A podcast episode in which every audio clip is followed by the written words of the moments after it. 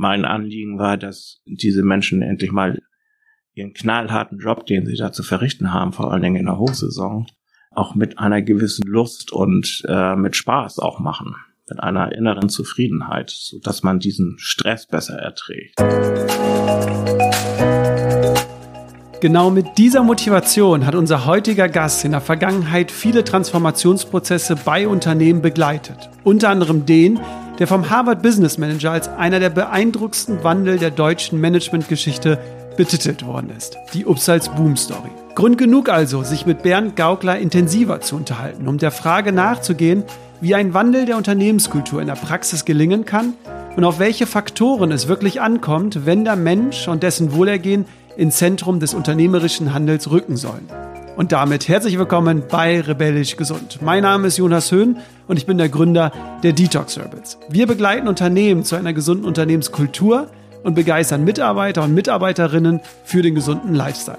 Als ehemaliger HR-Manager vom Atlantic Hotel in Hamburg, als ehemaliger Leiter Human Potential bei Upsals Boom und als aktueller Geschäftsführer der Erlebnis Eurostand GmbH und Co. KG ist Bernd Gaukler mit verschiedenen Unternehmenskulturen und Change-Prozessen vertraut. Daher erfährst du in dieser Folge das Erfolgsgeheimnis der Upsals Boom Story aus einer anderen, externen Perspektive, Bernds berührendsten Moment im Rahmen der Upsals Boom Story, warum eine Sie-Kultur hinderlich für Wertschätzung ist, den einen Satz, den Mitarbeiter und Mitarbeiterinnen zu selten im Alltag hören?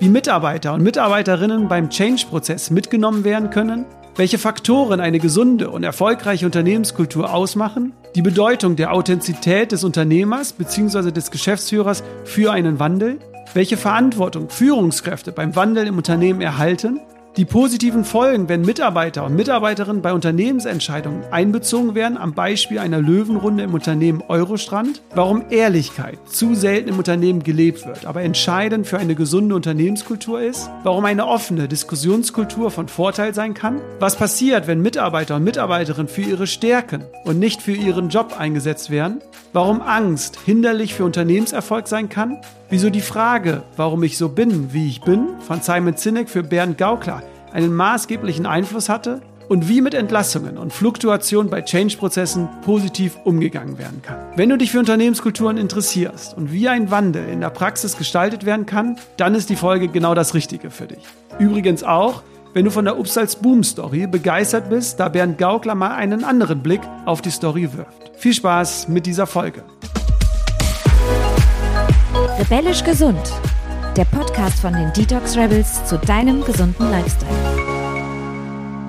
Lieber Bernd, vielen Dank, dass du mich hier in Hamburg empfängst. Du bist eingefleischtes Nordlicht, oder? Ja, das stimmt. Ich bin Ur-Hamburger.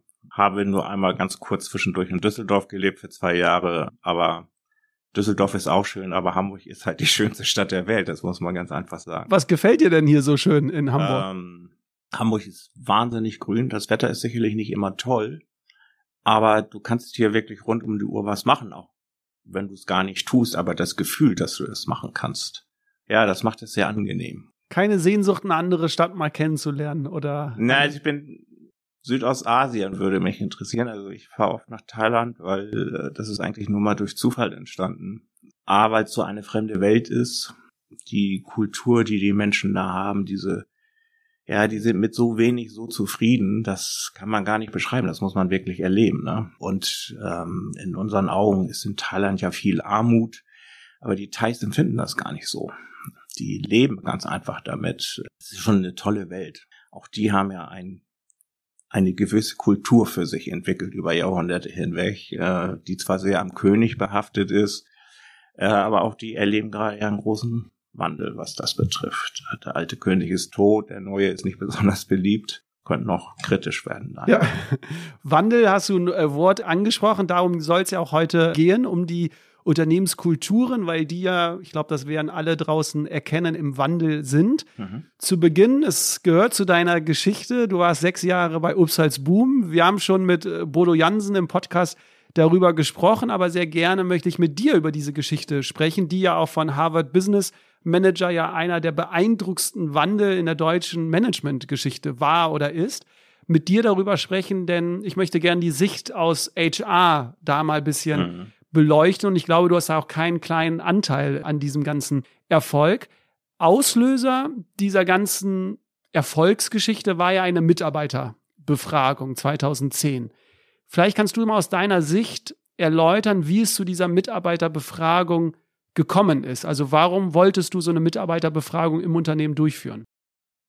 Also ich habe Bodo ja über einen Freund kennengelernt. Das war wirklich Zufall. War damals noch im Atlantik Kempinski Hotel hier in Hamburg beschäftigt und ähm, habe dann wirklich viele Gespräche mit Bodo geführt. Er war ein paar Mal in Hamburg und eigentlich ging es erstmal nur darum, bau mir einen funktionierenden HR-Bereich auf. Es gab ja viele Hotels und viele Ferienwohnungen, aber eine richtige HR-Abteilung für 500, 600 Mitarbeiter gab es eigentlich nicht. So, und das war eben sein Wunsch. Und während dieser Gespräche hat Bodo mir sein Unternehmen ja in schillerndsten Farben erzählt, wie toll alles ist. Ja, heile Welt. Alle kennen sich, wie das so auf dem Land ist. Und alle haben sich lieb, so kam es zumindest in den Gesprächen rüber. Und ich weiß jetzt noch wie heute, dass ich bin am 1. Januar äh, dann äh, nach Emden gefahren, das ist ja die Zentrale, und sollte am 2. Januar um 9 Uhr ein Treffen mit Bodo haben. Ich bin dann auch in die Zentrale gegangen und äh, guten Tag, mein Name ist Ben Gaukler. Ich habe einen Termin mit Herrn Jansen. Und dann sagte mir die gute Dame da am Empfangstresen, ja, Herr Jansen ist in Urlaub. Und wenn Sie einen Termin haben, wüsste ich das. da habe ich schon gedacht, okay, es weiß keiner, dass du kommst. Äh, als ich dann fragte, ja, kann Sie Herrn Jansen mal anrufen? Ich bin extra aus Hamburg gekommen. Nee, er möchte im Urlaub nicht gestört werden. So. Also gleich so eine Abfuhr, ne? Ich bin dann auf Bodos Mutter gestoßen, Gretchen Jansen, die sicherlich wusste, dass ich komme, aber auch da spürte ich jetzt nicht unbedingt Begeisterung. Ähm, also ich stand da nur mit meinen Koffern, klitschenass vom Schneefall, äh, keiner bot einem einen Platz an oder fragte mal, haben Sie eine gute Anreise oder möchten Sie einen Kaffee zum Aufwärmen? Nichts. Also Frau Jansen kam dann runter und sagte, ja, mein Sohn ist nicht da. Ja, und nun? Ja, ich weiß es nicht. Dann kam äh, mein Freund eben da zur Arbeit in der Zentrale, nahm mich dann mit und äh, sagte ich, naja, ich finde das hier schon sehr befremdlich. Ähm, ich habe einen Termin, es ist keiner da, ich komme extra aus Hamburg, äh, auch noch mit dem Zug. Nach Emden ist jetzt eine Weltreise geführt. Bodo kam dann irgendwann gegen elf, ging so an dieser Bürotür vorbei, das war wie in einem schlechten Film, blieb kurz stehen, kam wieder zurück. Ah, Sie sind ja schon da, sagte er. Ja, wir waren um neun verabredet, Herr Jansen. Ich hatte auch zu dem Zeitpunkt noch so überhaupt keinen Plan, wie geht man jetzt vor. Also die Zentrale ist die Zentrale, die Menschen da kennenzulernen ist nicht so schwierig, habe ich gedacht. Äh, die Hotels verstreut auf Nord- und Ostseeküste, das könnte schon anstrengender werden von der Fahrt her.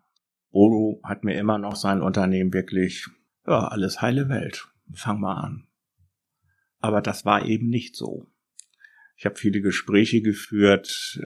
Man merkte schon die starke Zurückhaltung der Menschen. Da kommt jetzt jemand und fragt mich etwas zum Unternehmen, fragt mich zu Frau Jansen was, fragt mich zu Bodo Jansen was, will die Meinung hören. Und es kommt keine Antwort oder sehr, sehr zögerlich und sehr abgewegte Worte. Ja, man hat wirklich diese Angst gespürt. Ne? Und ich habe mich dann ja auf eine Reise begeben durch die Hotels. Auch da habe ich genau das Gleiche gespürt. Angefangen beim Hoteldirektor, der sehr vorsichtig mit seinen Äußerungen war. Und das war der Grund, warum du dann gesagt hast, ähm, ich mache mal hier eine Mitarbeiterbefragung. Ja, weil der, der Grund war eigentlich, weil ich ja nun das Gefühl hatte, hier gibt es zwei verschiedene Unternehmen oder zwei verschiedene Wahrnehmungen. Einmal die des Unternehmers und jemand, der neu ins Unternehmen kommt. Ich habe da was ganz anderes. Das habe ich Bodo auch so gesagt. Der war schier entsetzt. Man muss dazu sagen, man wagt natürlich in so einem gewachsenen Familienunternehmen nicht dem Unternehmerssohn zu sagen, ich finde dich scheiße, um es mal auf den Punkt zu bringen. Das macht, das macht man einfach nicht, weil das ist der Unternehmerssohn, ja. Weil man auch nicht abschätzen kann, was hat das für Konsequenzen. So, und Bodo wollte halt die Wahrheit rausfinden. Gott sei Dank muss ich dazu sagen. Das hätte ja auch anders ausgehen können. Und deswegen habe ich die Mitarbeiterumfrage ins Leben gerufen. Auch das war eine wahnsinnige Herausforderung, Menschen dazu zu bewegen, an einer anonymen Mitarbeiterbefragung teilzunehmen. Frau Jansen war da nicht von begeistert, kann ich gleich sagen, ja. Wie stehst du zu diesen Mitarbeiterbefragungen? Weil grundsätzlich in Unternehmen habe ich oft das Gefühl, da machen ja auch nicht viele mit. Ne? Also viele machen gar nicht bei solchen Mitarbeiterbefragungen mit. Und wenn du mir sagst, du bist in die Hotels gefahren und es hat auch keiner sich so richtig geäußert, bist du denn davon ausgegangen, dass wirklich alle daran teilnehmen und ihre Wahrheit und ihre Offenheit dort auch äußern? Also ich bin nicht davon ausgegangen, dass ein großer Prozentteil teilnimmt. Ich weiß das aus der Erfahrung heraus von internationalen Hotelkonzernen, wenn da Mitarbeiterbefragungen stattfinden, ist da vielleicht eine Beteiligungsrate von 40 Prozent. Aber das hätte mir zum Anfang ja schon gereicht, um mal einen kleinen Eindruck zu bekommen, was hm. ist hier tatsächlich Sache. So, und eine Mitarbeiterumfrage ist natürlich, man muss natürlich vorher festlegen, was will ich eigentlich erfahren. So, ich kann jetzt auch Fragen stellen, wo ich nur positive Antworten kriege. Dann habe ich eine schöne heile Welt. Ja, das ist wohl richtig. Sowas gab es auch schon mal bei Obstalsboom, wo eben ganz gezielt Fragen wurden, gestellt wurden, äh, wo man nur positiv darauf antworten konnte. So. Und für Frau Jansen war deswegen die Welt in Ordnung. Wieso müssen wir jetzt noch wieder eine Befragung starten? Ja, wenn man keine kritischen Fragen stellt, wird schwierig. Wir haben es dann letztendlich durchgeführt. Und das Ergebnis war ja niederschmetternd. Das hat Bo ja bestimmt erzählt. Genau. Das war sechs Sätzen. Ja. Und das war ja auch der Grund, warum er sich ja dann über vieles Gedanken gemacht hat, ins Kloster unter anderem ähm, gegangen ist und auch die Einstellung zur Unternehmensführung ähm, überdacht hat. Ihr habt ja die Unternehmenskultur komplett auf links gedreht. War das dir von Anfang an klar? Also hattet ihr da so ein, oder hattest du da so ein Ziel, eine Art Strategie, als Bodo wieder aus dem Kloster zurückkam? Oder habt ihr einfach gesagt, wir machen es einfach mal und probieren mal aus, wo die Reise hingeht? Also ich hatte zum Anfang keinen Plan, bin ich ganz ehrlich. Ich habe nur gemerkt, dass Bodo auf einmal verschwunden war. So. Ich hatte ja den Luxus, so muss ich das ganz einfach bezeichnen. Ich habe ein halbes Jahr Zeit bekommen, durch alle Hotels zu reisen. Das mag Menschen jetzt als toll empfinden, ein halbes Jahr in Hotels leben, aber es ist ein Albtraum eigentlich, weil du nur aus dem Koffer lebst. Und du spürst ja überall nicht unbedingt ein Willkommen, wenn du auftauchst. Und ich bin auch sicher, wenn ich das eine Hotel verlassen habe und gesagt habe, ich fahre in das und das Hotel, dass da das Telefon geklingelt hat, Achtung, der Gaukler ist auf dem Weg, ja. Nee, am Anfang überhaupt kein Plan. Wir haben auch lange überlegt, was machen wir jetzt eigentlich mit dem Ergebnis? Für mich war das, als wir die Befragung gestartet haben, habe ich zu Bodo gesagt, das macht nur Sinn, wenn wir die auch präsentieren, egal wie die ausfällt. Äh, da muss man einfach die Hosen runterlassen. Und es hätte ja auch sein können, dass die toll ausfällt. 50-50. So, was ich jetzt vor insgeheim nicht geglaubt hatte, aber die Hoffnung stirbt zuletzt. So, äh, nun ist die eben sehr schlecht ausgefallen. Und Frau Janssen hatte sich ja die, die Auswertung angeguckt und gesagt, nee, das werden wir nicht präsentieren. Die machen mein Unternehmen kaputt. Ich verstehe eine Unternehmerin, jahrelang in mühevoller Arbeit ihr Unternehmen aufgebaut hat mit ihrem Mann. Und dann kommt da jemand aus Hamburg und will ihr die Welt erklären, der halb so alt ist wie sie, ja. Und dann hat man natürlich als Unternehmer das Gefühl, der macht mir hier alles kaputt, was ich mir aufgebaut habe. Er wiegelt die Menschen auf. Das war aber nicht meine Intention. Mein Anliegen war, dass diese Menschen endlich mal ihren knallharten Job, den sie da zu verrichten haben, vor allen Dingen in der Hochsaison, auch mit einer gewissen Lust und äh, mit Spaß auch machen, mit einer inneren Zufriedenheit, so dass man diesen Stress besser erträgt. So ein Bodo war ja, hat für sich den Luxus genommen und ist ins Kloster gegangen. Was zur Folge hatte, jedes Mal, wenn Bodo wieder kam, besuch das mal. Guck mal, ob das was für uns ist. Ich war so auch ziemlich oft im Kloster. Ihr hattet aber keinen Plan in der Tasche, äh, so strukturieren Nein. wir jetzt das Unternehmen um, weil ihr hattet also, ja die große Erkenntnis zu sagen, okay, so wie das Unternehmen geführt worden ist, mit Profit im Zentrum, so ja. funktioniert es auf lange Sicht nicht mehr. Wir wollen es umdrehen, den Menschen in den in Zentrum stellen, aber ihr hattet keine. Das, also am Anfang Idee. hatten wir diesen Plan nicht. Das ist, das hat sich so in der Zeit entwickelt, ne? Weil man natürlich auch viele Dankanstöße aus dem Kloster bekommen hat. Ja, es war ein Entwicklungsprozess. So, man hat dann auch viele Bücher gelesen. So, ich hatte nun einige Erfahrungen aus dem Atlantik Hotel, was man machen könnte. Aber auch da habe ich sehr schnell gemerkt, man kann jetzt nicht einfach Sachen aus dem Atlantik Hotel nehmen und da einen Upsals Boom Stempel drauf machen. Das funktioniert nicht. Das sind verschiedene Welten. Äh, und ich habe es ja immer wieder erlebt, jetzt auch in meiner neuen Firma. Man kann nicht eins zu eins Dinge adaptieren, weil man mit so unterschiedlichen Menschen zu tun hat. Man fängt immer wieder von vorne an. Ne? Aber wie habt ihr es damals oder vielleicht auch jetzt im aktuellen Unternehmen? Wie schafft man es grundsätzlich, das in die DNA des Unternehmens zu überführen? Also die Erkenntnisse, die Impulse, die ihr ja mhm. habt, habt ihr ja versucht, im Unternehmen dann auch zu leben und an die Mitarbeiter und Mitarbeitern weiterzugeben. Aber es ist ja ein langer Schritt, bis es dann wirklich in der DNA ankommt. Also, was ich in allen Unternehmen gleich erfahren habe, das ist ein bisschen wie ein Déjà-vu, wie so eine Welle, die immer wiederkehrt. Man muss sich erstmal mit dem Unternehmer beschäftigen, weil wenn der hinter dieser Sache nicht steht, kannst du dich noch so abstrampeln, dann wird das nix. So, und das ist eben das Übel in der deutschen Wirtschaft. Viele wissen, ja, mach mal. Mach mal. Aber lass mich damit in Ruhe nach dem Motto, ne? Das sagen die zwar nicht, aber das spürst du. Aber dann brauchst du nicht anfangen. Ja, auch wenn sie denn Geld geben, aber das geben sie nur einen begrenzten Zeitraum. Wenn es der Firma auf einmal nicht mehr so gut geht, wird es da kein Geld mehr für geben. So. Aber dann brauche ich mit Unternehmenskultur nicht anfangen, weil das ist ein Dauerlauf, der niemals aufhört. So, das ist nicht aufzuhalten. Wie schafft man es denn, den, den Unternehmer oder den CEO eines größeren Unternehmens, wie schafft man ihn denn da ins Boot zu holen, wenn man jetzt nicht einen Bodo Jansen hat, der selbst ins Kloster gegangen ist und selbst diese Erkenntnisse gesammelt hat. Hast du da vielleicht eine Idee, wie man da jemanden auf die richtigen, auf den richtigen Weg bringen kann? Ich weiß nicht, ob das ein Fremder machen kann. Ich glaube, das ist in den Unternehmern drinne irgendwie dieses Gefühl, ich muss was machen, ich muss was machen, ich muss was machen. Mit Bodo hatte ich ganz viel Glück oder mit Sebastian damals der Direktor im Atlantik Hotel, der hatte auch ganz viel Glück, der war dafür empfänglich. Äh, oder jetzt mit André bei Eurostrand. Wenn Menschen dafür empfänglich sind, ist das gar nicht so schwierig. Da ist eher die Frage, wo nimmt man den Mut her, das ein Eigentümer zu sagen, weil man ja eigentlich noch in der Probezeit ist. Und wie wird er reagieren, wenn man sagt, hör mal zu, dein Unternehmen ist desaströs geführt. Aber so ehrlich ist ja nie jemand zu dem Unternehmer. Das heißt, das ist ja eigentlich. also ich schon. Ja, ja, aber ist ja was Positives, habe ich gesagt, weil ich glaube, wenn ein Unternehmer oder ein CEO das mal zum ersten Mal hört, auf den Punkt gebracht, so funktioniert das, weil viele haben ja Angst, offen und transparent äh, zu kommunizieren. Also man darf keine Angst haben, wenn man sowas macht. Das ist die Voraussetzung. So, ich habe ja erst was Anständiges gelernt, nämlich Koch. Das habe ich nicht lange gemacht, aber sehr erfolgreich. Und ich hatte immer im Kopf, wenn du hier jetzt rausfliegst, kannst du immer noch kochen gehen. Deswegen habe ich mich da nie zurückgehalten, die Wahrheit auszusprechen. Dass ein Unternehmer das nicht gerne hört, das ist, glaube ich, klar. Das tut weh. Vor allen Dingen, wenn man glaubt, dass man selber immer das Beste gibt. Und dann sagt dir so ein Kasper aus Hamburg, ja, bedingt ist das richtig, aber du hast ein völlig falsches Bild hm. von deinem Unternehmen. Hattet ihr bei Obst Boom nie die Angst gehabt, Mitarbeiter, Mitarbeitern auf diesem Weg zu verlieren? Stichwort Fluktuation auf einmal in das, der Sommerzeit ist kein Personal da. Das war vorprogrammiert. Das ist die Welle, die ich meine. Das erlebe ich immer wieder. Wenn man anfängt, ein Unternehmen neu zu strukturieren, muss man die Führungskräfte mitnehmen, nachdem man den Unternehmer mitgenommen hat. Und man spürt sehr schnell bei den Führungskräften, wollen die das oder wollen die das nicht? Menschen sind ja relativ bequem, ich nehme mich daher nicht aus. So. Und wenn man dann hört, oh, jetzt wird's unbequem.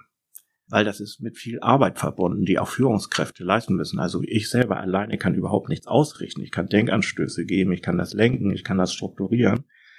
Aber machen müssen es die Führungskräfte. Und die müssen das nicht nur machen, die müssen das auch überzeugend machen, die müssen das leben. So, und äh, jeder kriegt eine zweite und eine dritte Chance, das zu tun. Und wenn man aber merkt, dass das nicht ehrlich ist, was die da machen, oder das auch bewusst boykottieren, das gibt's ja auch, dann muss man Cut machen. Und da spielt es keine Rolle, wie lange Menschen dabei sind. Und das habe ich im Atlantic Hotel erlebt. Und da waren die Mitarbeiter sehr, sehr lange beschäftigt. Das habe ich bei Upsels Boom erlebt. Wir haben uns von Direktoren getrennt, von Führungskräften. Auch auf die Gefahr hin, dass man jetzt in der Saison auf einmal niemand mehr hat. So, aber die Frage hat sich, die habe ich mir immer nicht gestellt. Wie gehen der Mitarbeiter damit um, wenn der Direktor auf einmal nicht mehr da ist? Und wir haben ganz schnell festgestellt, es hat gar keinen gestört. In den meisten Fällen zumindest, ne? Das hat mir aber auch ihm gezeigt, dass der Direktor das auch nicht richtig geführt hat, das Ding. Und das Erfolgsgeheimnis, würdest du sagen, an dieser ganzen Geschichte, die ja wirklich äh, mehrere Jahre auch gedauert hat, war es, dass Bodo beziehungsweise auch andere Führungskräfte es dann authentisch vorgelebt haben? War das, würdest du sagen, so einer der ja. größten Erfolgsgeheimnisse? Also, ich muss heute noch den Hut vor Bodo ziehen, ohne jetzt den Honigquast rauszuholen. Der hat es wirklich mit einer Konsequenz durchgezogen. was natürlich nicht immer auf gegen die wir bei seiner Frau Mama gestoßen ist. Auch das muss man ganz ehrlich sagen. Kann man, warte, ich gehe kurz rein, dann kannst du sofort erzählen, kann man die Mama nicht, wenn ich jetzt auf DAX-Konzerne gehe oder größere Konzerne, kann man die Mama nicht sogar vielleicht mit dem Vorstand so ein bisschen vergleichen? Ne? Ja, ne? Weil ja ein ja, ja, CEO muss sich auch vor dem rechtfertigen. Ja. Aber die Mutter hat ja dem Bodo anscheinend Vertrauen ausgesprochen, oder? Also sollte das auch mal da nicht ein Vorstand einem Unternehmer, einem CEO? Ob Gretchen Jansen okay. Bodo das Vertrauen ausgesprochen hat, das weiß ich nicht immer so. Aber hat ihn zumindest machen lassen. Er hat ihn machen lassen, weil sicherlich auch Frau Jansen klar war, wir müssen ein wenig mit der Zeit gehen. Dieses Unternehmen kann nicht auf den Stand, ich sage jetzt mal von 1990 stehen bleiben, dann werden wir untergehen. Also Frau Jansen ist eine Unternehmerin durch und durch. Der, die ist ja nicht dumm, ganz im Gegenteil. Aber man wird sich natürlich innerlich dagegen, Gewohnheiten aufzugeben, alles, was man lieb gewonnen hat, weil es gut funktioniert hat immer in der Vergangenheit. Und wenn man seinen eigenen Sohn ins Unternehmen holt, der bedingt auch durch seine Entführungsgeschichte einen ganz anderen Blickwinkel auf die Welt bekommen hat, auf sein Leben, auf sein Handeln, auf seine Entscheidung. Äh, und wenn man sich den Sohn denn bewusst ins Unternehmen holt, weil der Ehemann verstorben ist, dann ist man, glaube ich, innerlich auf eine Veränderung vorbereitet. Ob man denn immer in die Hände klatscht dabei, ist eine andere Sache. So. Und ich bin sicher, dass es sehr, sehr viele Diskussionen zwischen Bodo und seiner Mutter gab. Und so wie ich Bodo kennengelernt habe und ihn kenne, wenn du das nicht willst, dann gehe ich dann musst du dein Unternehmen alleine führen. So, aber das ist eben diese Konsequenz, wo ich sage, Hut ab. Das ist, auch Bodo ist ein Mensch, der keine Angst hat. Das, das haben wir ja gleich. Und es ist egal, was die Menschheit da sagt. Da geht's geradeaus weiter. Auf die Wirtschaft übertragen, würdest du dir das erhoffen von vielen Unternehmern, CEOs, dass die sich auch mal so angstfrei machen, die Konsequenz dann auch wirklich gehen, wenn sie eine Veränderung haben möchten? Ja, das wäre natürlich der Idealfall, ne? Dann wird es Deutschland richtig gut gehen. Also Deutschland geht's ja nicht schlecht, ganz im Gegenteil. Also trotz Corona und allem drum und dran geht's uns ja immer noch sehr gut. Was war so deine bewegendste Geschichte, wenn du jetzt auf die sechs Jahre so mal zurückschaust? Was ist so in deinem Kopf? Wahrscheinlich viele Geschichten, aber wenn du jetzt mal gefragt worden würdest, was ist so die einprägstes Erlebnis, Geschichte, die du da irgendwie mitnimmst? Das ist komischerweise eine ganz kleine. Wir sind nach München gefahren zur Verleihung des Querdenker Awards. Da haben wir den ersten Platz gemacht. Hat aber jetzt nichts mit der Querdenker-Demo, äh, nein, nein, das nein, nur nein, einmal nein, nein, nein, für die, die zuhören, nicht, genau. Ja, ja. Nicht, nein, hat überhaupt nichts damit. Sind wir nach München gefahren. Ich bin gerade in München gelandet, äh, dann rief Bodo an, ich kann nicht kommen, ich bin krank. Das hörte man auch. Und nun? Ja, meine Mutter kommt. So, und Frau Jansen und ich haben uns nie richtig gut verstanden. Herzlichkeit ganz geschweige das Wort, das kannte man nicht. Und da habe ich schon ehrlich mit den Augen gerollt. So, und dann sagte Bruder, ja, meine Schwester kommt auch noch mit. So, Insa, das war dann noch ein kleiner Lichtblick. Und unterhältst du dich halt mit Insa. Und dann kam aber die Bitte von Bodo, kannst du dich bitte um meine Mutter kümmern? Dann saßen wir da am Tisch, eiskalte Atmosphäre. Und ähm, wo ich dann sehe, dann wurde ja der dritte Platz verliehen, der zweite und Frau Jansen, wir müssen gleich hochgehen. Nee, das mache ich nicht. Insa, möchtest du? Nee. Nee, gehen Sie mal hoch. So, dann bin ich da hoch, habe den Preis entgegengenommen, habe mir da was abgestottert, weil ich natürlich überhaupt nicht vorbereitet war, da hochzugehen. Und dann kam dieser Augenblick, den ich ja bis heute nicht vergessen habe, wo wir dann auch den Preis angestoßen haben und Frau Jansen das erste Mal gesagt hat, und da waren ja, glaube ich, schon vier Jahre rum. Vielen Dank, was Sie alles für uns getan haben das war schon, ich glaube, das war auch sehr ehrlich gemeint. Das musste sie sich noch nicht mal abbringen. So, und zwei Jahre oder drei Jahre später wurde ja eben, oder vier Jahre später das Hotel auch für eröffnet. Da habe ich eine nette, da war ich ja schon nicht mehr im Unternehmen, eine nette Einladung bekommen zur Einweihungsfeier und da habe ich Frau Jansen wieder getroffen. Und da hat sie nochmal Ähnliches gesagt. Es ist schade, dass Sie nicht mehr da sind, Herr Kaupler. Also, das ist, das hat jetzt mit der Unternehmenskultur nichts zu tun, aber das hat was mit Wertschätzung zu tun. Dass eine Unternehmerin, die eigentlich sich mit Händen und Füßen am Anfang gewehrt hat, auf einmal für sich erkennt, was für Nutzen hat das eigentlich für mein Unternehmen gehabt. Wenn man das Ego auch mal zurückstellt. Ne? Also ich will ihr nicht zu nahe treten, aber das Ego zurückstellt und sagt, es geht um das Unternehmen. Ne? Es ja. geht nicht um die Person, sondern um ja. das Unternehmen. Aber ich finde, es hat schon was auch mit Unternehmenskultur zu tun, weil wenn du mir die Geschichte erzählst und ihr habt sechs Jahre, Bodo hat mir ganz andere Erlebnisse erzählt, also ihr habt ja da wirklich viel erlebt. Ja. Wenn du mir diese Geschichte erzählst, zeigt das doch, was kleine Gesten und was Wertschätzung bei einem Menschen ausmachen kann. Absolut. Das ist, äh, das wird ja ganz oft unterschätzt. Kostet nichts. Es kostet nichts. Ja, ich kann das ganz schwer beschreiben, warum das so wichtig für mich war. Das ist ähm, und warum ich das auch heute noch nicht vergessen habe. Es war ja nur ein Satz. Den aber manche Mitarbeiter öfters mal hören wollen von ihrem Chef, ne? Ja, mit Sicherheit. Mit Sicherheit. Ja. Dann lass uns mal über die Unternehmenskultur sprechen. Was, was würdest du denn jetzt nehmen? Du hast erzählt, du hast Atlantik äh, mitbekommen, Ups als Buben, jetzt Eurostrand. Was macht für dich eine gesunde Unternehmenskultur aus? Eine erfolgreiche Unternehmenskultur? Dass man Stück für Stück merkt, dass sich immer mehr Menschen dran beteiligen. Denn machst du irgendwas richtig. Also sowohl als Unternehmer als auch natürlich der Initiator oder derjenige, der der Architekt ist. Ne? Ja, das ist auch ein, wenn ich jetzt sage, ein unbeschreibliches, gutes Gefühl, aber das gibt dir schon Bestätigung, dass es nicht so verkehrt ist, deine Denkansätze. Aber ich glaube, das Beste ist, wenn man merkt, dass der Unternehmer daran Interesse gewonnen hat und auch bereit ist, viel Geld zu investieren, bis hin, dass man Filme darüber dreht oder Bücher darüber schreibt. Das ist ja nicht ganz normal. Wenn man mal versucht zu googeln, Unternehmenskultur, Filme Deutschland, da gibt's nichts, ne? Also das ist schon sehr, sehr, sehr spärlich, ne? Da landest du eigentlich immer wieder bei Upsalzboom. Aber apropos Investitionen, ja. ich habe, äh, du hast es in einem Vortrag erwähnt, ihr habt knapp 700.000 Euro in einem Jahr war das richtig oder auf die gesamte Zeit? Es war nee, auf in einem nein, Jahr ja. für Trainings und und und ausgegeben. Ja. Ich höre ganz viele Kritiker und Kritikerinnen in meinem inneren Ohr schon sagen, äh, oh Gott, ne, das sind doch Kosten, wie soll ich denn die überhaupt wieder reinbekommen? Richtig. Was würdest du diesen Kritikern sagen? Das ist das best investierte Geld. Warum? Es sind die Menschen, die für den Umsatz sorgen. Das ist nicht der Unternehmer. Der Unternehmer hat vielleicht eine Vision. Im besten Fall hat er eine Vision und auch eine Idee dazu. Aber machen tun das die Menschen. Wenn ich diese Menschen nicht hätte, würde ich nicht einen Cent verdienen. Und es ist egal, welche, um welche Firma sich das handelt. Das spielt keine Rolle, was diese Firma produziert oder als Dienstleistung anbietet oder auch immer. Es sind die Menschen, die meine Firma erfolgreich machen. Nach außen hin höre ich das überall, ne? auf jeder Homepage, in jedem Interview, wo ein Unternehmer spricht. Ja.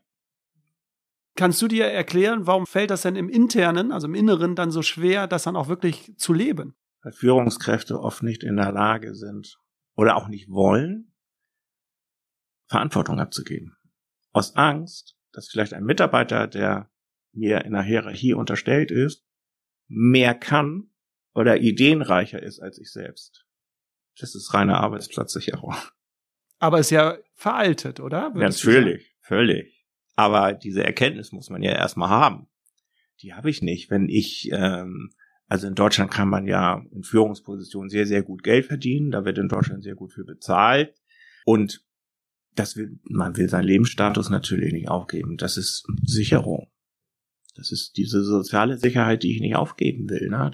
Da komme ich wieder zu der Sache, keine Angst haben zu sagen, was man denkt. Das hängt damit natürlich ganz stark zusammen wenn mich diese Angst ständig begleitet, wenn ich jetzt was Unbequemes sage, verliere ich viel meinen Job und kann, verdiene vielleicht nicht mehr 5000 Euro oder so.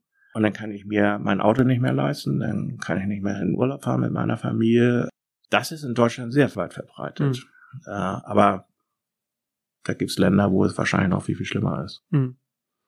Und warum fällt Wertschätzung so schwer in einer Kultur? Beziehungsweise was kann man machen, dass die so wie bei Upsals Boom ne, wo man mhm. sich gegenseitig dann auf einmal gewertschätzt hat. Wie, wie kriegt man das hin? Weil du hast ja eben selbst gesagt, es kostet ja nichts. Außer Kraft kostet das nichts. Das ist richtig, ja. Das, das muss man erstmal bei den jeden einzelnen Menschen selber ins Gedächtnis rufen. Es geht ja nicht nur um die Wertschätzung vom Unternehmer zum Mitarbeiter, sondern auch Mitarbeiter untereinander. Einen Kollegen zu sagen, Mensch, du hast heute echt einen tollen Job gemacht. Vielen Dank dafür. Du hast mir den Arsch gerettet, sonst hätte ich das nicht geschafft. Das fällt den meisten Menschen ja schon schwer, aber auch hier, glaube ich, ist das wieder ein Teil des Neids, wenn ich den jetzt zu doll lob, Also unter Freunden, richtigen Freunden tut man das, da sagt man das, weil man eine enge Bindung zu den Menschen hat. Das ist bei Arbeitskollegen ja nicht immer so gegeben. So, in Deutschland ist es auch noch weit verbreitet, dass man sich auf dem Arbeitsplatz überall sieht. So, das gibt's bei Eurostrand überhaupt nicht. Wir duzen uns da alle. Und dann muss ich sagen, André ist Holländer, da ist das normal, ja. Ohne dass das jemand ausnutzen würde im Unternehmen. Also mich duzen auch alle. Aber das ist ein, dieses Siezen in Deutschland ist ja sehr ausgeprägt und sorgt für Distanz. Mhm. Menschen tun sich schwer, wenn sie sich mit jemandem siezen, denen zu sagen, Mensch, toller Job, vielen Dank, dass Sie mir den Allerwertesten gerettet haben. Aber wenn man sich darüber äh, mal Gedanken macht, äh, wir machen es in vielen Workshops, ist ja diese positive Psychologie, was das mit einem Menschen macht, wenn du einen anderen was Tolles sagst, was es aber auch mit dir selbst macht. Ne? Also mhm. äh, ich war in Emden und da hat mich eine alte Oma auf der Straße gefragt, ob ich mein Handy rausholen könnte und ihr ein Taxi rufen könnte. So, ne? Und ich habe es natürlich gemacht mhm. und allein die fünf Sekunden danach, was das für ein Gefühl war, ich habe sie natürlich nicht aktiv angesprochen, mhm. sondern sie hat mich aber einfach nur zu helfen. Und ich glaube, das Gleiche ist ja mit einfach mal jemandem Danke zu sagen und dann in seinem Blick diese Freude zu sehen. So wie dass du jetzt nach vier Jahren, fünf Jahren immer noch das in deinem Kopf hast, dass Frau Jansen dich damals äh, sich bei dir bedankt hat. Also die Wertschätzung kann ja jeder Mensch in seinem täglichen Leben äußern. Sei es, dass ich jetzt in einem Supermarkt an der Kasse bin, Kassiererin gibt mir das Geld und sagt vielen Dank. Oder wenn, wenn man seinen Wocheneinkauf am Samstag macht, äh, der Kassiererin noch ein schönes Wochenende dann guck mal in das Gesicht dieser Kassiererin. Mhm. Die ist völlig irritiert. Zum größten Teil wenigstens, ja. Ja, das ist noch ein schwieriges Thema in Deutschland, aber ich glaube, das hat viel mit Neid zu tun. Neid und Missgunst. Und eben diese, diese Siezkultur spielt das sicherlich auch eine mhm. Rolle, so. Wir haben jetzt festgehalten, du hast gesagt, einerseits in der Unternehmenskultur, damit die äh, gesund und mit voller Freude auch gelebt werden kann, sollte man vielleicht die Angst beiseite stellen, ne? die Angst vor etwas äh, Ehrlichem und Authentischem zu sagen, wertschätzen miteinander ähm, umzugehen. Gibt es noch paar Elemente, wo du sagen würdest, das ist Bestandteil einer guten Unternehmenskultur? Ja, Ehrlichkeit. Das ist auch bei uns im Unternehmen noch ein bisschen Thema. Wir haben, also André und ich haben, wir treffen Entscheidungen für das Unternehmen. Und wir treffen oder haben auch Entscheidungen getroffen für Bereiche, wo wir eigentlich gar nicht so viel Ahnung haben. Ja, man besitzt diesen Hochmut. Ich bin ja Geschäftsführer oder ich bin Unternehmer und wir fällen jetzt Entscheidungen. Und wir haben in der Vergangenheit gemerkt, da waren eben auch Entscheidungen bei, die fehlerhaft waren. So, nun kann man sich natürlich zurücklehnen und sagen, ja, ich bin ja Geschäftsführer, äh, das wird schon keiner merken und das wird keiner in Frage stellen. Aber das stimmt einfach nicht. Menschen gucken sehr genau nach dem, was du entscheidest und was sind die Auswirkungen davon. Und deswegen haben wir zum Beispiel ein Gremium ins Leben gerufen, wir nennen das die Löwenrunde. Das sind die Mitarbeiter, mit denen wir am engsten zusammenarbeiten, aber auch, also nicht nur Abteilungsleiter, auch aus den Ebenen darunter. Und wir haben uns nur Menschen ausgesucht, wo wir der Meinung sind, die sind aufrichtig ehrlich zu uns. Die haben keine Angst, ihre Meinung zu sagen, wenn sie etwas nicht gut finden oder die auch in der Lage sind, eine Entscheidung zu treffen. Also natürlich kann man über jede Entscheidung eine Nacht schlafen, das ist auch ratsam. Äh, aber da muss ich eine Entscheidung treffen. Ich kann, ich kann nicht sagen, ich muss jetzt nochmal fünf Nächte denken, weil die Entscheidung wird nicht anders ausfallen. Wahrscheinlich noch schwerer. Noch schwerer und ich schlafe auch noch fünf Nächte schlecht. Da kommt noch dazu. Und wir merken, wir sind bei der Löwenrunde noch ein bisschen am Anfang. Wir merken schon, so wenn wir, wir haben alle zwei Wochen einen Skype-Termin, weil Andrea nun in Neuseeland sitzt. Dieser Skype-Termin dauert drei, vier Stunden, wo wir über verschiedene Dinge sprechen wo dann so eine Abschlussfrage kommt. Sind heute mit dem Meeting alle zufrieden gewesen? Oder gibt es noch etwas zu sagen? Und wenn ich eins habe, dann sind das Menschenkenntnisse. Wenn ich in ein Gesicht gucke, kann ich sehen, ob jemand eigentlich noch was auf dem Herzen hat oder nicht. Und er sagt es nicht. Das kann ich nicht verstehen. Und die Menschen sagen denn teilweise nichts. Aber viel schlimmer ist das Gerede hinterher wenn man aufgelegt hat und die Kollegen quatschen und dann, oh, der Gaukler ist mir heute so auf den Sack gegangen oder Anrede mit seinen Spinnerideen und was auch immer. Aber warum sagen sie es nicht im Meeting? Das hat was mit Ehrlichkeit zu tun, ne? Das, äh, aber das ist ein wesentlicher Bestandteil einer Unternehmenskultur, diese Ehrlichkeit und keine Angst haben, diese Ehrlichkeit zu äußern. Und das schafft dann natürlich Vertrauen, wenn das keine Konsequenzen hat. Das darf es natürlich nicht. Ich kann nicht Menschen auffordern, etwas zu sagen und dann mit dem Holzhammer raufhauen. Das geht natürlich nicht. Ne? Hat aber, glaube ich, zwei Erfolgskomponenten. Die erste ist, wie du es gesagt hast, überhaupt die Zeit einzuräumen, in einem Meeting die Frage zu stellen. Ne? Und nicht nach dem letzten Agendapunkt zu sagen, so, das war's, tschüss, bis nächste Woche. Und das zweite ist, glaube ich, auch, das Vertrauen der Mitarbeiter, sich auch einzuholen, auf kritische Fragen zu antworten. Also wenn dann mal eine kritische Frage kommt, neben ganz vielen wahrscheinlich anderen Fragen, sich dann nicht immer nur die rauszupicken, die einfach sind und die positiv sind, sondern dann auch bewusst zu sagen, da schreibt jetzt jemand oder da fragt jemand, ähm, ich war mit dieser Entscheidung nicht zufrieden, wieso habt ihr euch so entschieden oder so, dass auch man da mal ehrlich in diese Diskussion geht, oder? Weil ich glaube, dann lernen ja die Mitarbeiter, Mitarbeiterinnen, ich kann ja alles sagen oder ich kann alles ansprechen, ohne Konsequenzen zu haben. Das ist ein Teil. Ich glaube, der andere, was noch viel wichtiger ist, ich habe das Gefühl, dass ganz viele Menschen in unserem Unternehmen glauben, dass André und ich immer ein, einer Meinung sind. Wir wollen das Gleiche. Zweifellos, sonst würde das auch nicht funktionieren. Aber wir sind nicht immer einer Meinung und wir streiten auch richtig, äh, wo auch wirklich die Fetzen fliegen. Das kriegen die natürlich nicht mit. Aber ich habe auch zu André gesagt, warum streiten wir uns zum Beispiel nicht in dieser Löwenrunde, damit die Menschen merken, dass es auch zwischen uns nicht immer nur Sonnenschein gibt, sondern dass wir uns auch richtig fetzen können. Das kriegt ja keiner mit. Vielleicht entsteht dann ein anderes Vertrauen, äh, weil man merkt, auch die beiden knallen sich die Wahrheiten an den Kopf. Das kriegt ja sonst keiner mit. Aber in dieser Löwenrunde redet ihr wirklich über alle möglichen Entscheidungen, also über alle, die fürs Unternehmen. Die fürs wichtig, Unternehmen, ja. genau. Also wir beschäftigen uns jetzt nicht mit jedem Pups, das macht auch keinen Sinn. Da, da sitzen die teuersten Menschen zusammen. Ne? Aber jetzt ne, eine Entscheidung, machen wir ein neues Hotel auf, ähm, ändern wir die Farbe von Rot auf genau, Grün ne, in allen genau, Hotels. Äh, genau. Okay. So. Und da haben auch alle die gleichen Stimmanteile. Also André hat nicht eine Stimme mehr, weil er jetzt der Besitzer ist. Alle haben das gleiche Stimmrecht. Aber wenn wir jetzt schon bei Eurostrand äh, sind, ähm, du hattest ja eben im Off-Gespräch schon erwähnt, ihr zeichnet demnächst auch so einen Unternehmenskulturfilm auf. Erzähl doch mal, was ist denn bei euch äh, so besonders vielleicht, äh, dass Zuhörer, Zuhörerinnen aus anderen Unternehmen vielleicht was mitnehmen mhm. können oder sich inspiriert fühlen und sagen, so eine Löwenrunde finde ich super oder wie ihr hier die Unternehmenskultur prägt oder gestaltet. Also wir haben uns ja sehr mit Simon Sinek befasst. Frag immer erst, warum, wo es ja um das Unternehmen geht in seinem Buch. Äh, warum sind Unternehmen erfolgreich? Und warum waren sie sehr erfolgreich und sind auf einmal von der Bildfläche verschwunden, so wie Motorola oder Kodak oder was auch immer. Nokia. Nokia, auch so ein bestes Beispiel. Führen auf dem Handymarkt und auf einmal spielen sie keine Rolle mehr. Was ist eigentlich der Hintergrund davon? Da geht es um die Identität einer Firma. Welche Daseinsberechtigung haben wir eigentlich? Und für wen sind wir eigentlich wichtig? Und wir haben uns noch viel, viel mehr mit äh, seinem Buch Finde dein Warum beschäftigt, wo es darum geht, für sich selber erstmal zu gucken, warum bin ich eigentlich so, wie ich bin? Das hat ja einen Grund. Einiges ist genetisch veranlagt, da können wir uns leider nicht gegen wehren. Entweder bin ich kreativ oder nicht. Kreativität zu lernen ist extrem schwierig. Oder mit viel ähm, Alkohol und anderen Sachen verbunden. ja, ja, ja. Und dann noch zusätzlich die Frage, und mit meinem Wesen, wie ich bin, wie kann ich den anderen Menschen dadurch einen Nutzen bieten? Diese Frage haben wir uns im Unternehmen gestellt und sehr ausgiebig. André und ich haben natürlich bei uns angefangen.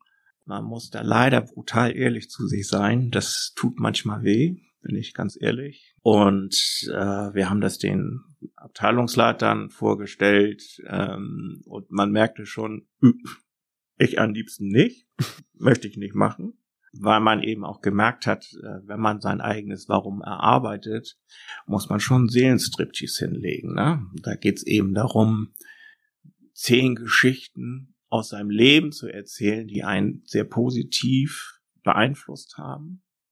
Und warum erinnere ich mich heute noch an diese Geschichten?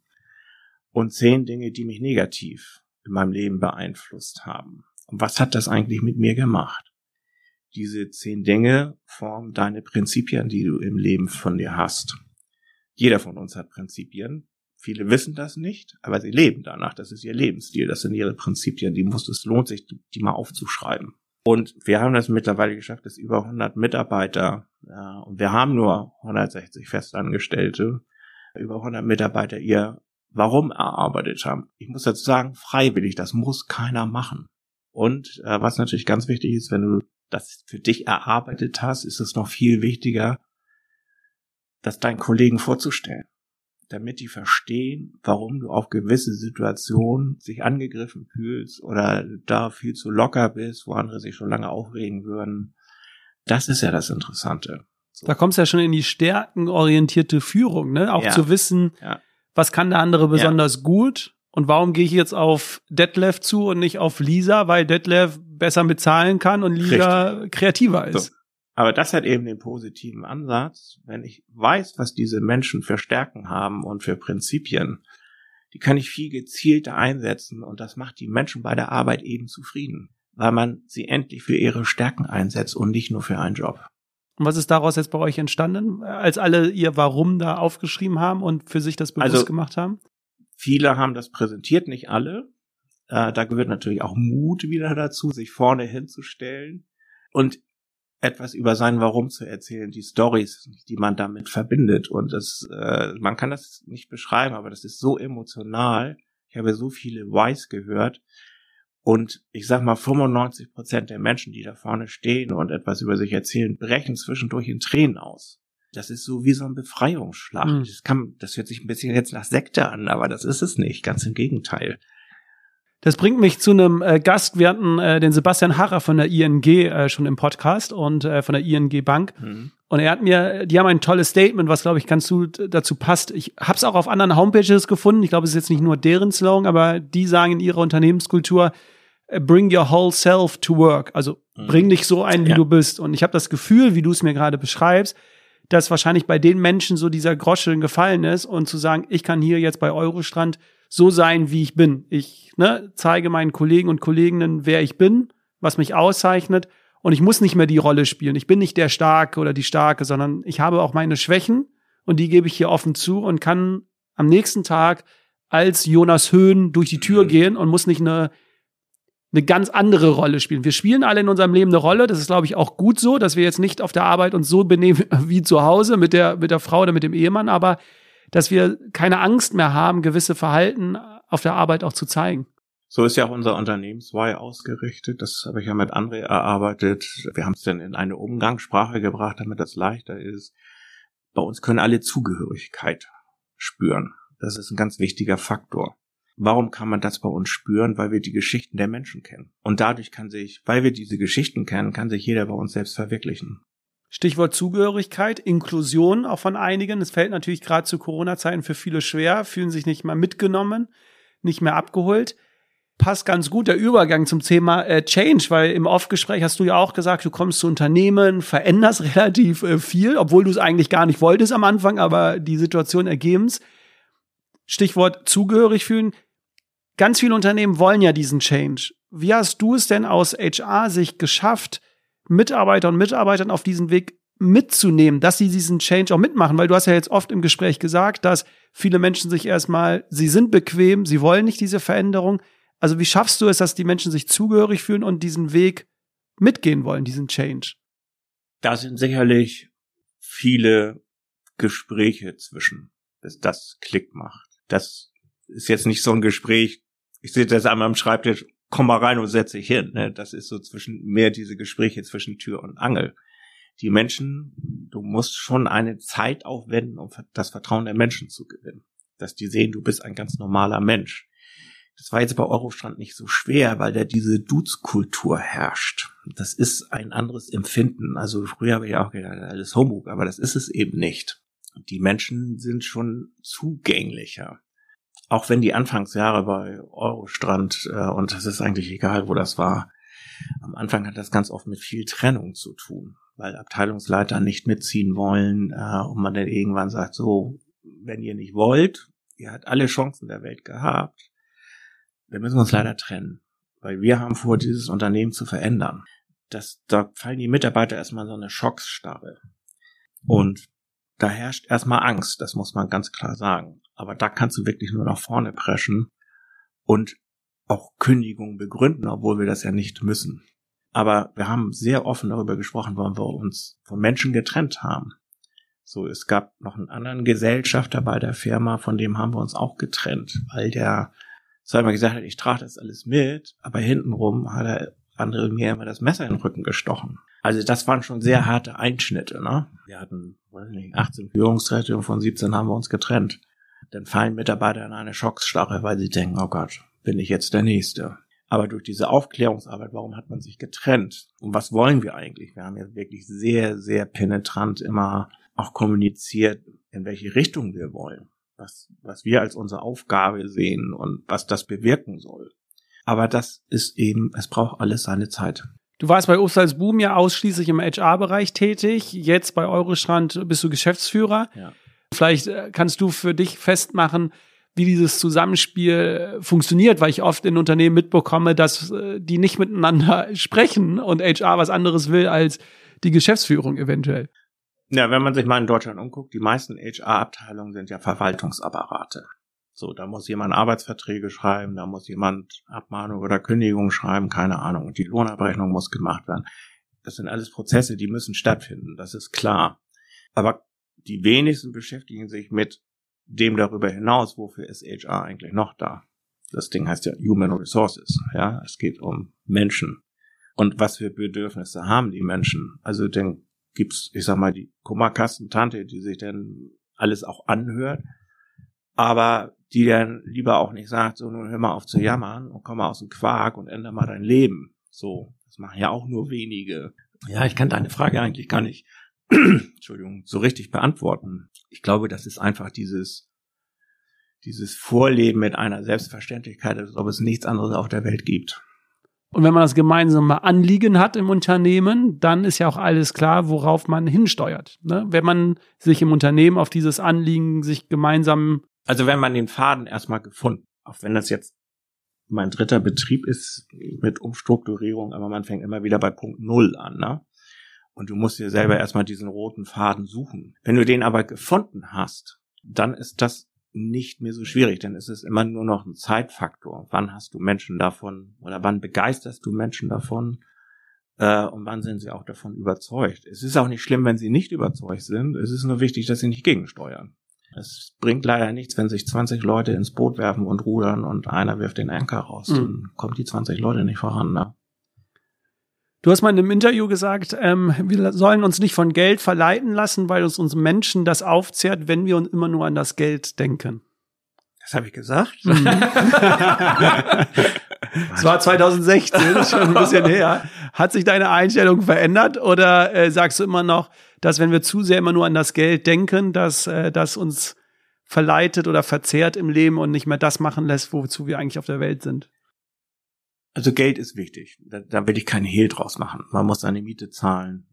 Ein Unternehmer hat die Aufgabe, Umsatz zu machen und Geld zu verdienen und Gewinne zu erwirtschaften, um Investitionen tätigen zu können, um Rechnungen bezahlen zu können, um seine Mitarbeiter bezahlen zu können. So, das ist der Grundauftrag. Also ohne Geld geht überhaupt nichts. Aber es kann nicht nur ums Geld gehen. Es muss mir schon bewusst sein, dass ich als Unternehmer oder auch als Abteilungsleiter oder Führungskraft nicht derjenige bin, der diesen Umsatz erwirtschaftet. Das machen die Menschen, die, mit denen ich arbeite.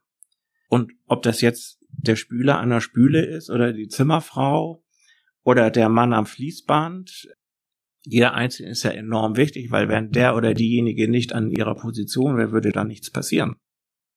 Ganz simpel. Und dann ist Geld erstmal nicht mehr wichtig. Geld ist angenehm, weil es vielleicht ein, ein sorgenfreieres Leben, aber auch das möchte ich in Frage stellen. Mhm. Geld macht einfach nicht glücklich.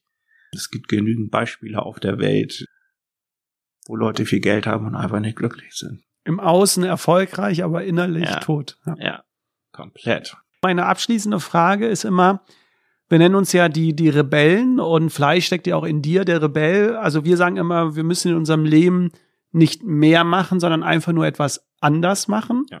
Was würdest du dir wünschen, wenn du jetzt in die Zukunft schaust, was wir Menschen oder besonders Unternehmen, was wir anders machen sollten? Darüber nachzudenken, warum ich so bin, wie ich bin. Ganz im Ernst, das ist der Game Changer. Ja. Ja. Wenn man sich darüber bewusst ist, dann tritt man anders auf. Also ich weiß das ja von mir selbst. Wie lange hat es bei dir gedauert, dieses zu finden? Also als ich das Buch gelesen habe, habe ich gedacht, oh, na, bitte nicht. So, das, da kommt wieder das Thema Ehrlichkeit, Ehrlichkeit zu sich selbst. Das musst du auch noch über deine Schwächen sprechen. Ja, es hat bestimmt ein halbes Jahr gedauert. Aber es ist ja mal schön zu hören, weil viele denken ja immer, ich setze mich einen Tag hin Und wenn ich abends nicht auf dem Blatt das stehen habe, dann äh, gebe ich Also auf. das Erarbeiten selbst, äh, das dauert fünf, sechs Stunden. Aber dieses Durchringen, darüber nachzudenken, warum man so ist, wie man ist, die Stories in seinem Leben, die man erlebt hat, was sind überhaupt die zehn prägnantesten Stories in deinem Leben, die dich zu dem gemacht haben, was du bist, die deine Prinzipien geformt haben, die dein Verhalten geformt haben, ganz stark sogar. Das dauert schon, bis man das so zusammengesammelt hat. Und dann musst du dir ja auch erstmal jemand suchen, dem du das alles erzählen kannst, der dir zuhören soll. So. Aber um Gerald Hüther zu zitieren, das ist ja das Schöne, man muss ja nicht so bleiben, wie man war Nee, oder ist, ist ne? ja. sondern man hat immer die Ja. Möglichkeit, wenn man unzufrieden mit sich selbst ist und sagt, ich möchte aber hier und da was verändern, zu jeder Zeit ist es möglich, im Leben eine Änderung vorzunehmen. Soweit die Theorie, ja. Soweit die Theorie, genau. Die Praxis sieht ja oft anders aus. Da kommt wieder die Bequemlichkeit, die Prinzipien, die guten Vorhaben zum 1. Januar. Jetzt mach uns das doch hier nicht kaputt, Bernd. Wir Nein. waren auf so einer schönen äh, Bahn. Also, ich glaube ganz fest, also ich kann ja jetzt nur von meiner Person sprechen. Wenn man das wirklich will, dann macht man das. Und ich habe eben bedingt durch meine Krankheit eben gelernt, mein Leben anders zu sehen und anders einzuteilen. Ich habe 59 Jahre keinen Sport gemacht. So, heute macht es mir nichts aus, 10 Kilometer zu laufen. Aber, du das- weißt ja jetzt, warum du es machst. ich weiß, warum ich es mache, ganz genau. Und deswegen da kommt wieder du's. dieses Warum und deswegen mache ich das. Bernd, äh, vielen Dank für deine Zeit. Wer mehr über dich erfahren möchte, unter Bernd Gaukler findet man alles im Internet, unter anderem auch einen Vortrag bei YouTube. Da Ah, ging es noch um bitte. Obst als Boom. Ist jetzt auch schon knapp fünf Jahre her, aber wer mehr über die Geschichte aus deiner Perspektive hören möchte, den kann ich das wirklich sehr empfehlen. Du bist jetzt aber bei Eurostrand und da hast ja schon gesagt, gibt's demnächst einen Film im Internet, äh, hoffentlich dann zu sehen. Das heißt, wer einen Urlaub machen möchte mit Entertainment-Faktor, habe ich gelernt, äh, der ist bei Eurostrand ähm, zu Hause. willkommen. Genau. genau. Und wer auch in seinem Unternehmen etwas äh, verändern möchte oder anstoßen möchte, ich glaube, Bernd ist für alles mal offen, mal darüber zu sprechen. Sehr gerne. Vielen Bernd, Dank. Vielen Dank dir und äh, lieber Zuhörer, liebe Zuhörerin, egal wo du bist, du kennst es. Mach's gut, bleib gesund und bis bald. Tschüss.